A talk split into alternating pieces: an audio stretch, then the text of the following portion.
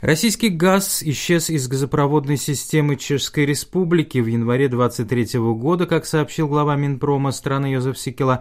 Импорт голубого топлива из России упал до нуля. В настоящий момент Чехия пользуется исключительно газопроводными поставками из Норвегии, а также LNG из Нидерландов и Бельгии.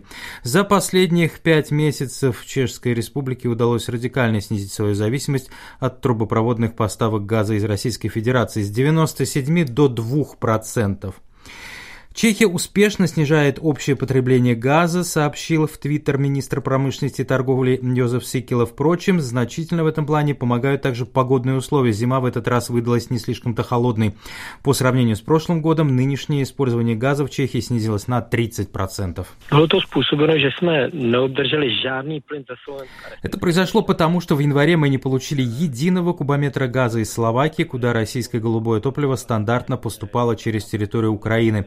В первый месяц 2023 года мы практически 100% необходимого газа получили через Германию, учитывая факт, что уже на не функционирует газопровод «Северный поток-1», то в ФРГ российский газ также не поступает. Значит, и в Чехию российский газ не попадает. Говорит заместитель министра промышленности и торговли Чешской Республики Рене Недела.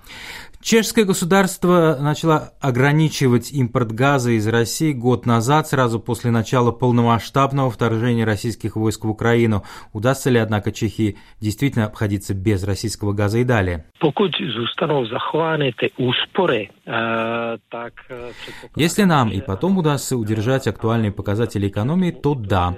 Тренд создания во всей Европе новой инфраструктуры, которая уже независима от поставок газа из России, также позволяет надеяться на удачное развитие ситуации.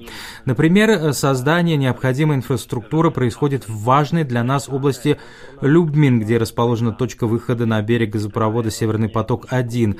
Расширяемая система приема сжиженного газа позволит в будущем заменить 50% объема голубого топлива, поступавшего через тот самый «Северный поток-1». Мощность этого газопровода была 55 миллиардов кубометров ежегодно.